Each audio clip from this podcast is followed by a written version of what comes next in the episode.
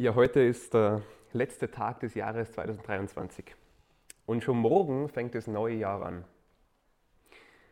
Und typischerweise ist das die Zeit im Jahr, da wo wir das alte Jahr reflektieren und uns Vorsätze für das neue Jahr machen. Wir überlegen uns, was war gut im letzten Jahr und was war schlecht. Und das Gute, das will ich im neuen Jahr noch besser machen. Und das Schlechte, das will ich im neuen Jahr ändern. Als Beispiele nehmen wir uns vielleicht vor, gesünder zu essen.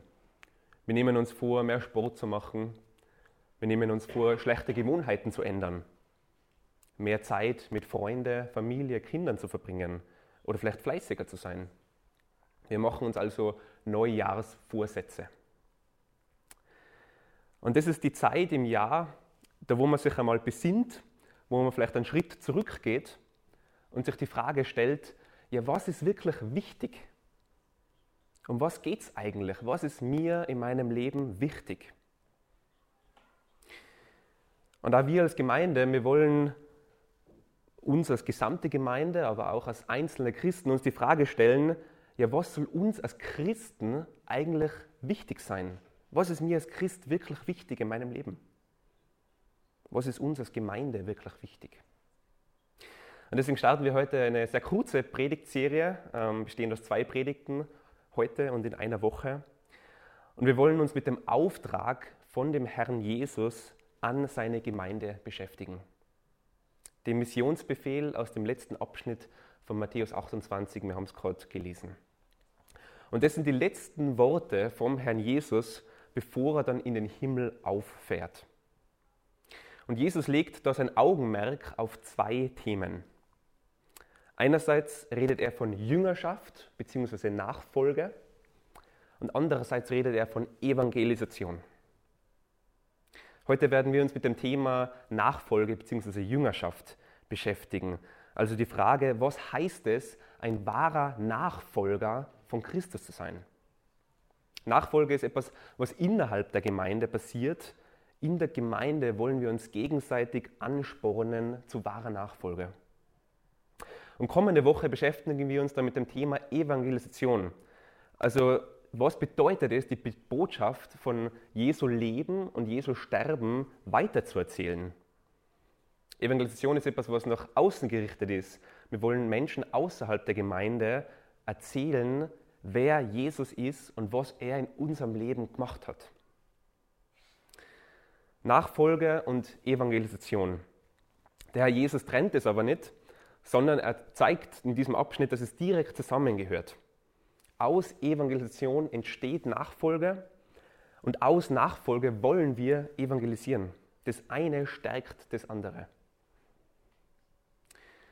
Und mein Gebet ist für heute, dass wir groß von Jüngerschaft und von Nachfolge denken. Dass wir sehen, dass es Kernelemente sind, die was zum christlichen Leben gehören dass wir einen Eifer entwickeln für die christliche Nachfolge. Mein Wunsch ist, dass in dieser Gemeinde eine Kultur entsteht, wo geistliches Wachstum als Priorität in unserem Leben angesehen wird. Und nicht nur für mich selbst, sondern eben auch für meinen Bruder und für meine Schwester in der Gemeinde. Ja, dafür will ich jetzt noch beten. Ja, Herr Jesus, Du bist auf die Welt gekommen, bist gestorben dort am Kreuz, damit wir Leben haben, damit wir befreit sind von den Ketten der Sünde. Und Herr, du rufst uns auf, dass wir dir nachfolgen, dass wir deinem Beispiel folgen. Und so bitte dir jetzt für die Zeit, Herr, dass du sprichst durch dein Wort, dass wir es ja verstehen dürfen, dass du uns ein offenes Herz schenkst, wo du durch deinen Heiligen Geist wirkst. Bitte, dass wir eine Liebe entwickeln zu dir, zu deinem Wort und auch zueinander innerhalb der Gemeinde. Amen. Ja, ganz grob will ich diese Predigt in zwei Abschnitte gliedern. Einerseits, was versteht Jesus unter Jüngerschaft? Wir schauen uns Matthäus 28, diesen letzten Abschnitt, den Missionsbefehl an.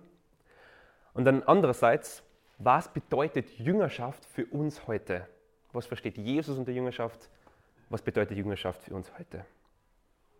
Schauen wir uns die erste Frage an.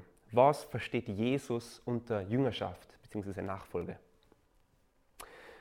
Im Missionsbefehl, da begegnet der auferstandene Herr Jesus Christus seinen elf Jüngern. Er begegnet denen, die was ihn über Jahre begleitet haben in seinem öffentlichen Dienst. Und er gibt ihnen einen Auftrag, nämlich macht Jünger. Bevor wir uns dies aber genauer anschauen, wollen wir nochmal einen Schritt zurückgehen und in Erinnerung rufen, was eigentlich direkt davor passiert ist. Die Jünger haben Jesus über Jahre eben bei seinem Wirken begleitet. Und sie haben eigentlich bis zum Schluss immer gedacht, dass Jesus so ein weltlicher, ein militärischer Retter sei. Dass Jesus die Juden aus der Gefangenschaft der Römer rettet und befreit. Das war ja die jüdische Hoffnung des Messias. Aber es kommt alles ganz anders.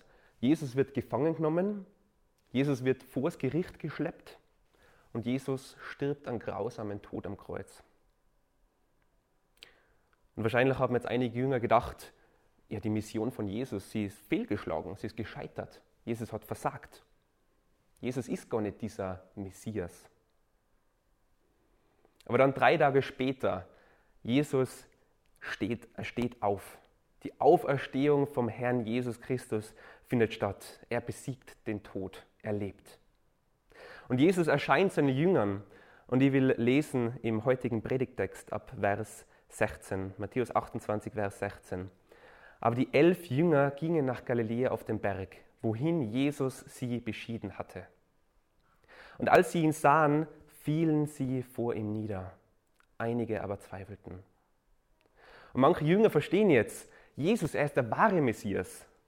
Er ist nicht gekommen, um die Juden aus weltlicher Gefangenschaft von den Römern zu befreien. Nein, er ist gekommen, um Menschen, um die Welt aus der Gefangenschaft der Sünde zu befreien. Das ist die wahre Gefangenschaft. Die Sünde, was am Menschen klebt. Und der Herr Jesus, er befreit uns daraus. Am Kreuz hat Jesus das wahre Böse besiegt. Am Kreuz hat Jesus den wahren Sieg errungen.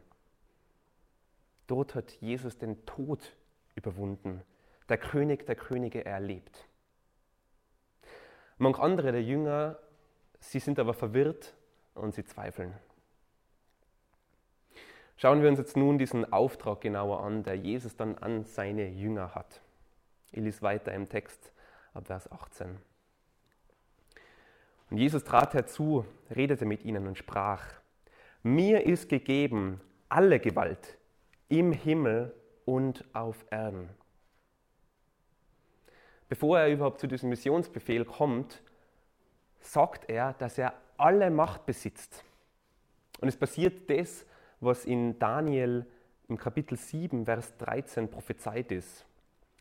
Ich sah in diesem Gesicht in der Nacht, und siehe, es kam einer mit den Wolken des Himmels wie eines Menschen Sohn und gelangte zu dem, der uralt war, und wurde vor ihn gebracht. Ihm wurde gegeben Macht, Ehre und Reich, dass ihm alle Völker und Leute aus so vielen verschiedenen Sprachen dienen sollten. Seine Macht ist ewig und vergeht nicht. Sein Reich hat kein Ende. Ja, und lasst uns da kurz stehen bleiben und über diese Wahrheit nachdenken.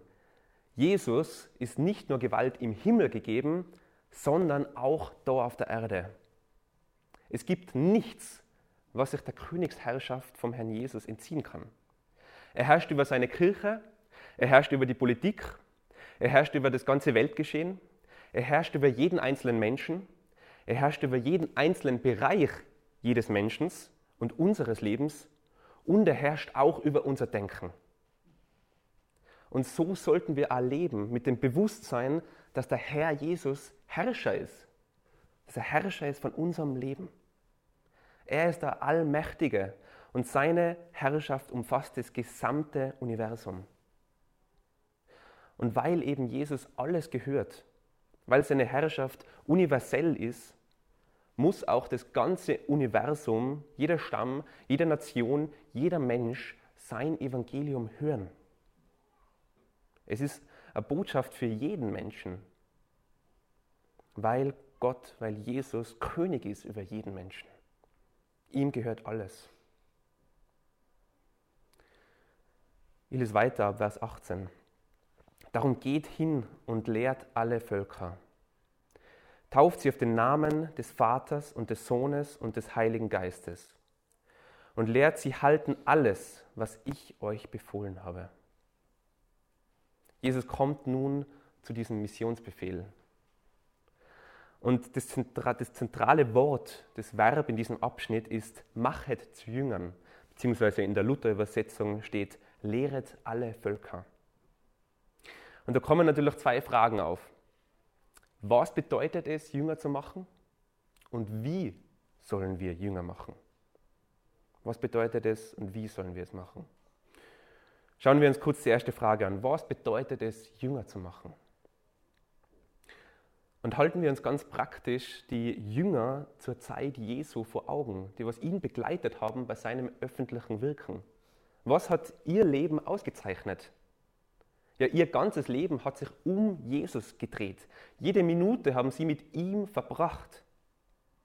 Und so soll es sein bei Jüngern von Jesus. Ihr gesamtes Leben soll sich um seine Person drehen. Sie sollen nicht primär einer Kirche oder einer Ideologie nachfolgen, sondern sie sollen sich um die Person Jesus Christus drehen und ihm nachfolgen. Sie sollen Menschen sein, die was mit ungeteiltem Herzen an ihm hängen, die was jedes Wort von ihm hören und befolgen wollen. Und darum geht es in diesem Auftrag, in diesem Missionsbefehl nie darum, dass Menschen mir oder dir nachfolgen. Nein, wir wollen Menschen zu Jüngern machen, die was dem einen wahren König nachfolgen. Und auch wenn wir diesen Missionsbefehl befolgen, und Menschen vom Herrn Jesus Christus erzählen, dann, dann wollen wir uns immer klar vor Augen halten, es geht dabei nicht um uns, es geht da nicht um unsere Kirche, sondern es geht um Jesus und es geht um seine Kirche. Und das Herrliche ist in diesem Missionsbefehl, da sehen wir auch schon einen Ausblick, dass das Evangelium eben die gesamte Erde, alle Menschen, alle Stämme, alle Nationen, das gesamte Universum umfasst. Das Evangelium von Jesus Christus ist nicht etwas nur für die Juden und es ist auch nicht heutzutage etwas nur für die westliche Welt, sondern es ist für alle Menschen der gesamten Erde. Und das Herrliche ist, dass dieser Missionsbefehl, dass es nicht nur Wunschdenken ist, so wie das da steht, sondern es ist schon vorherbestimmt, dass es so sein soll. Ich will vorlesen aus der Offenbarung Kapitel 7, die Verse 9 und 10. Danach sah ich und siehe eine große Schar, die niemand aus allen Nationen und Stämmen und Völkern und Sprachen, die standen vor dem Thron und vor dem Lamm, angetan in weißen Kleidern und mit Palmzweigen in ihren Händen. Und sie riefen mit großer Stimme, das Heil ist bei unserem Gott, der auf dem Thron sitzt und bei dem Lamm. Kommen wir zur zweiten Frage. Wie sollen wir Jünger machen? Ich lese den Vers 19. Tauft sie auf den Namen des Vaters und des Sohnes und des Heiligen Geistes und lehrt sie halten alles, was ich euch befohlen habe. Jesus beauftragt seine Jünger einerseits zum Taufen und andererseits zum Lehren. Taufen oder taufend, wie da steht, das steht für Evangelisation. Wir sollen Menschen taufen im Namen des Vaters und des Sohnes und des Heiligen Geistes. Und wörtlich steht hier eigentlich hineintaufen. Wohin? In die Familie Gottes. In die ewige Beziehung zwischen Gott Vater, Gott Sohn und Gott Heiliger Geist. Und in diese Familie, da kommen wir eben nicht durch Geburt hinein, sondern wir kommen durch Adoption hinein. Jesus Christus ist gestorben, damit wir als Fremde in diese Familie aufgenommen, adoptiert werden. Am kommenden Sonntag wird es nur tiefer über das Thema Evangelisation gehen. Also erstens taufend, zweiter Punkt lehren. Das steht für die Nachfolge, für Jüngerschaft. Da werden wir uns heute noch tiefer damit beschäftigen. Und ich denke, aus diesem Aufruf, lehret sie halten alles, was ich euch befohlen habe, da können wir einiges ableiten. Und ich will ganz gern auf drei Elemente kurz eingehen.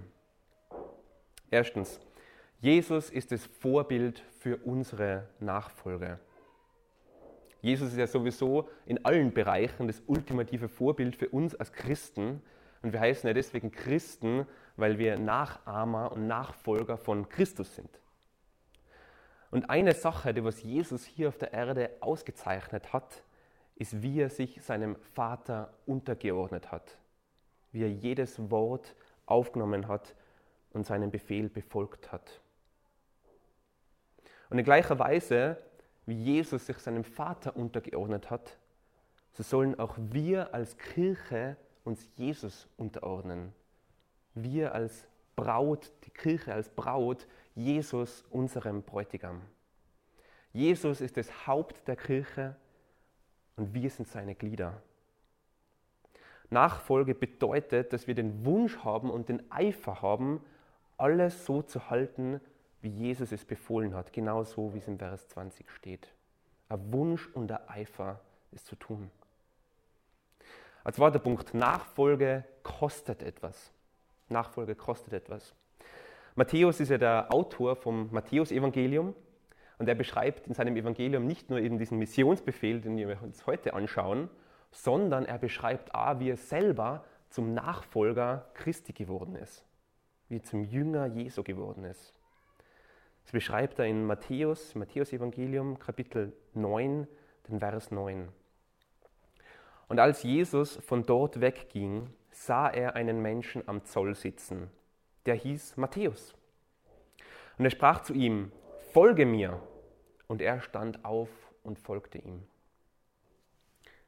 Matthäus war Zöllner und äh, Zöllner zur damaligen Zeit im Judentum, die waren berüchtigt dafür, dass sie eben nicht nur den Zoll eingenommen haben, sondern auch noch ein gutes Stück Geld in die eigene Tasche eingesteckt haben.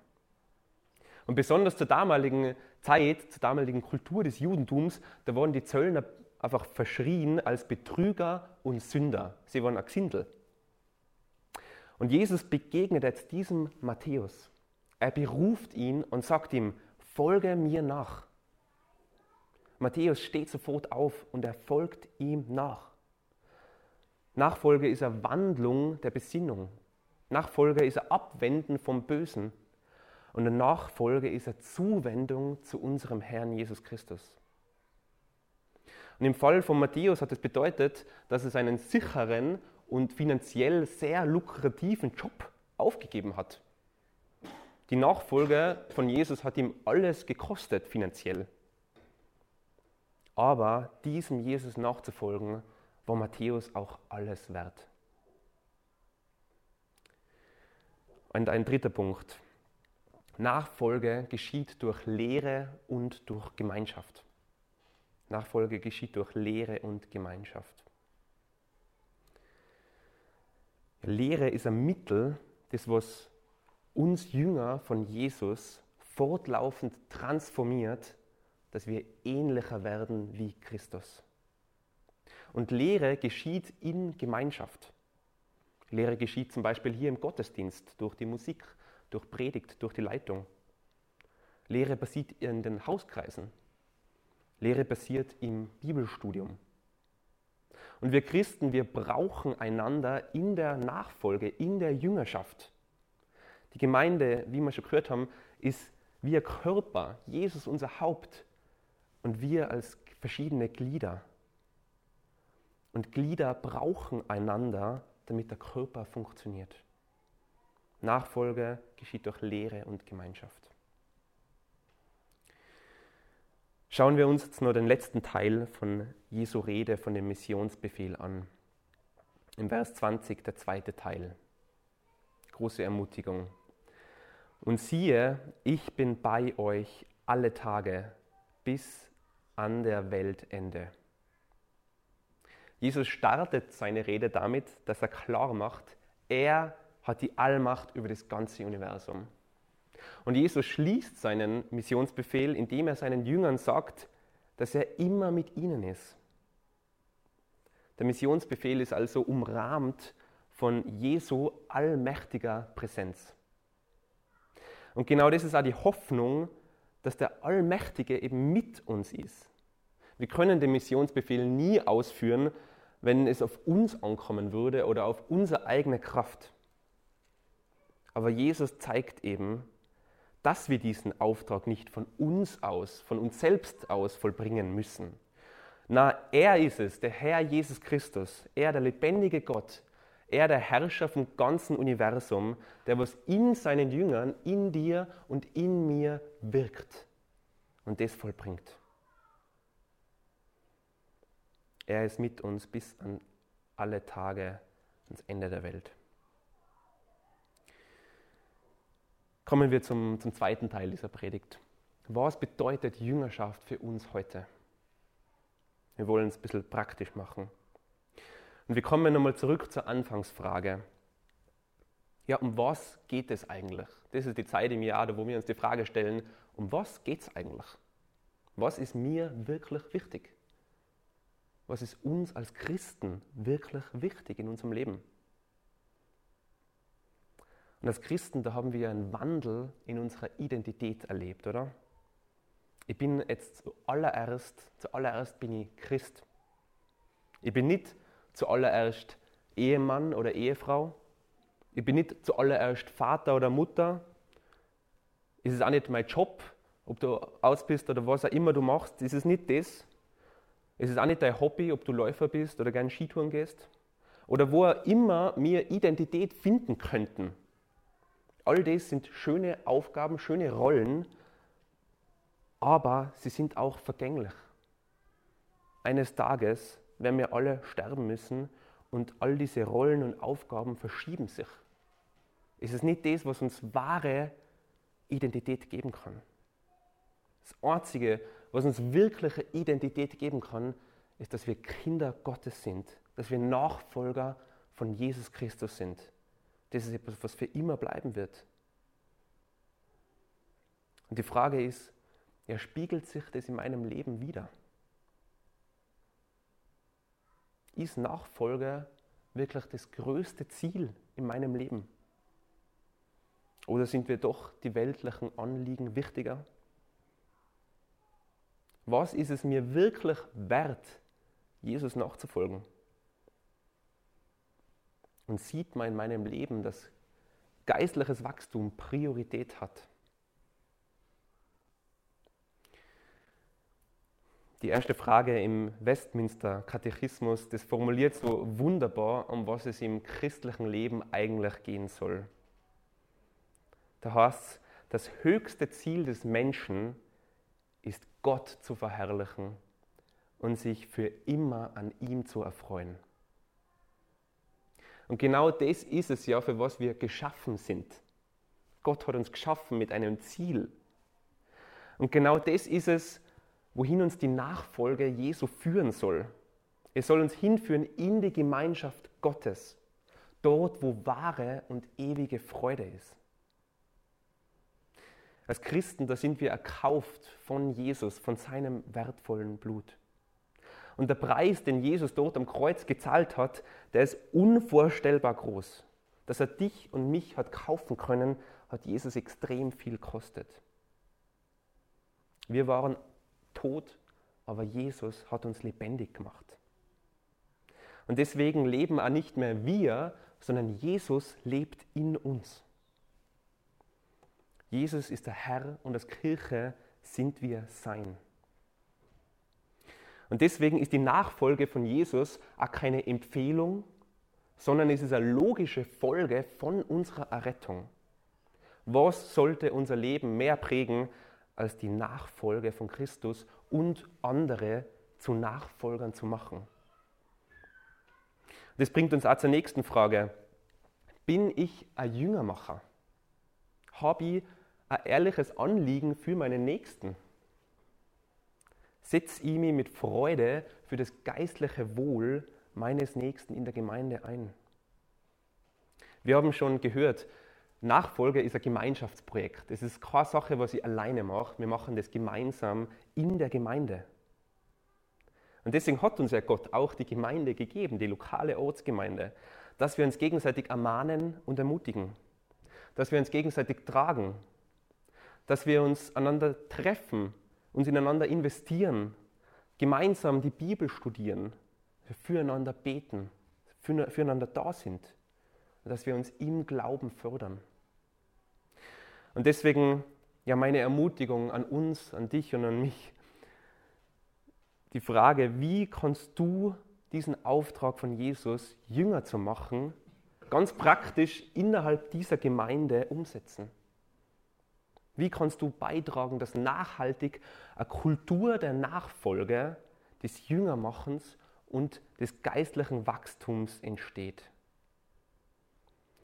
Ja, nehmen wir uns heute Nachmittag ähm, eine Zeit, wo wir darüber nachdenken, wo wir wirklich von Herrn gehen und darüber nachsinnen, mit was hat Gott dich äh, begnadigt, mit welchen Talenten hat er dich gesegnet, wo kannst du die einbringen und wer liegt dir am Herzen in der Gemeinde.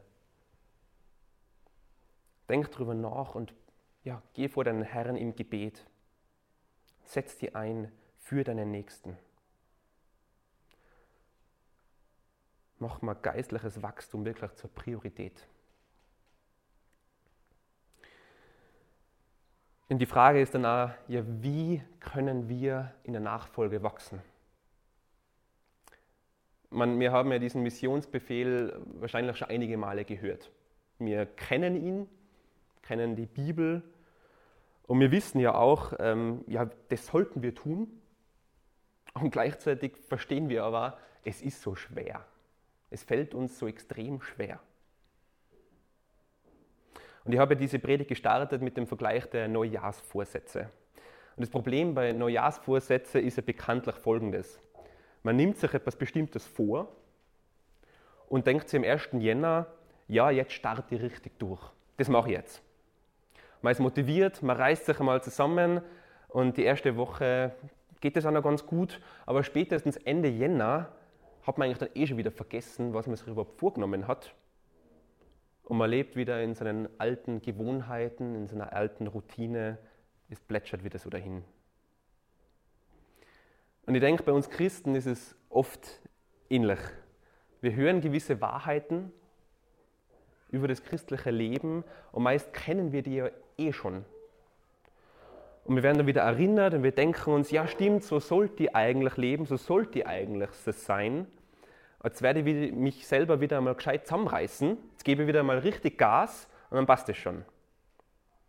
Und wir versuchen dann mit unserer eigenen Kraft diese Vorsätze umzusetzen. Nach einer Woche schaffen wir es sowieso nicht mehr und wir sind wieder genau da, wo wir angefangen haben. Ja, so oft tappen wir da in dieselbe Falle wo wir auf uns selbst und auf unsere eigene Kraft vertrauen. Warum ist es so? Ja, weil wir einen Mangel haben in unserem Herz. Aber wie gut, dass es für uns Christen eine größere Hoffnung gibt. Der Herr Jesus Christus, er hat uns den Beistand, den Heiligen Geist gegeben. Und er ist es, der Heilige Geist ist es, der was ein kaltes und hartes Herz, was unser Herz bewegen kann. Er führt uns hin zum Erkennen des Problems, zur Bekennen der Sünde. Er führt uns zur Buße und er führt uns zur Erneuerung. Ja, wir sind auf die Gnade Gottes angewiesen. Wir sind in der Nachfolge und in der Heiligung, im Jüngermachen sind wir auf die Gnade Gottes angewiesen. Wir sind da genau gleich angewiesen auf die Gnade Gottes wie bei unserer Errettung. Es ist für uns Menschen unmöglich, uns von uns selbst heraus heiliger zu machen. Und es ist ganz interessant, ihr merkt es bei mir selber, wenn man vielleicht schon länger Christ ist, schon länger mit dem Herrn geht, da kommt man immer wieder in die Versuchung zu denken, dass man gewisse Sünden, gewisse Probleme vielleicht selbst unter Kontrolle hätte. Man kämpft mit der Herausforderung, eben zum Beispiel der Nachfolge oder äh, Mut in der Evangelisation und man ist schon so oft dort gescheitert in diesem Feld. Und irgendwann ist es einem irgendwie zu blöd, zu peinlich, wieder auf die Knie zu gehen, sich wieder zu demütigen, wieder vor den Herrn zu gehen und zu bekennen und um Gnade zu bitten. Aber genau das ist das christliche Leben. Genau das ist, was Nachfolge ausmacht. Es ist sich ein ständiges Demütigen vor unserem Gott. Es ist sich ein ständig verändern lassen durch den Heiligen Geist. Es ist ein Marathon, ein Ausharren, ein Durchhalten. Es ist ein ständiges Bekennen, dass ich eben selbst nicht gut genug bin, sondern dass ich angewiesen bin auf Gottes Gnade. Eine Gnade, die was Jesus für mich und für die am Kreuz erkauft hat. Ja, und dafür will ich jetzt noch beten zum Abschluss.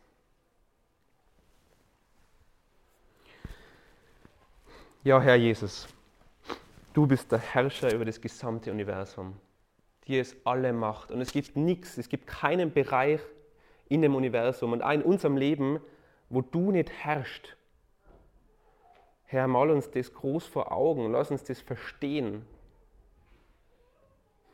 Ja, oft sehen wir unsere Sorgen und unsere Probleme so groß, aber du, du bist größer, du bist Herrscher. Und Herr, du hast uns dort am Kreuz erkauft. Wir leben nicht mehr für uns, sondern wir leben für die, Herr. Und so bitte die, Herr, ja, schenk uns ein Eifer und einen Wunsch in der Nachfolge. Schenk uns ein Anliegen für geistliches Wachstum. Schenk uns ein Anliegen für unsere Nächsten in der Gemeinde. Und Herr, ich bitte dich so, dass uns das nicht ja heute kurz motiviert, sondern Herr, dass es eine tiefgehende Veränderung ist, dass eine Kultur entsteht innerhalb der Gemeinde, wo wir dir nachfolgen, wo wir einander tragen, wo wir auf dein Wort vertrauen und auf die vertrauen. Herr, ich danke dir, dass wir das nicht aus uns heraus machen müssen, sondern dass das du bist, der was wirkt. So bitte dir, Herr, wirk durch deinen Geist in uns, wirkt durch deinen Geist innerhalb der Gemeinde. Amen.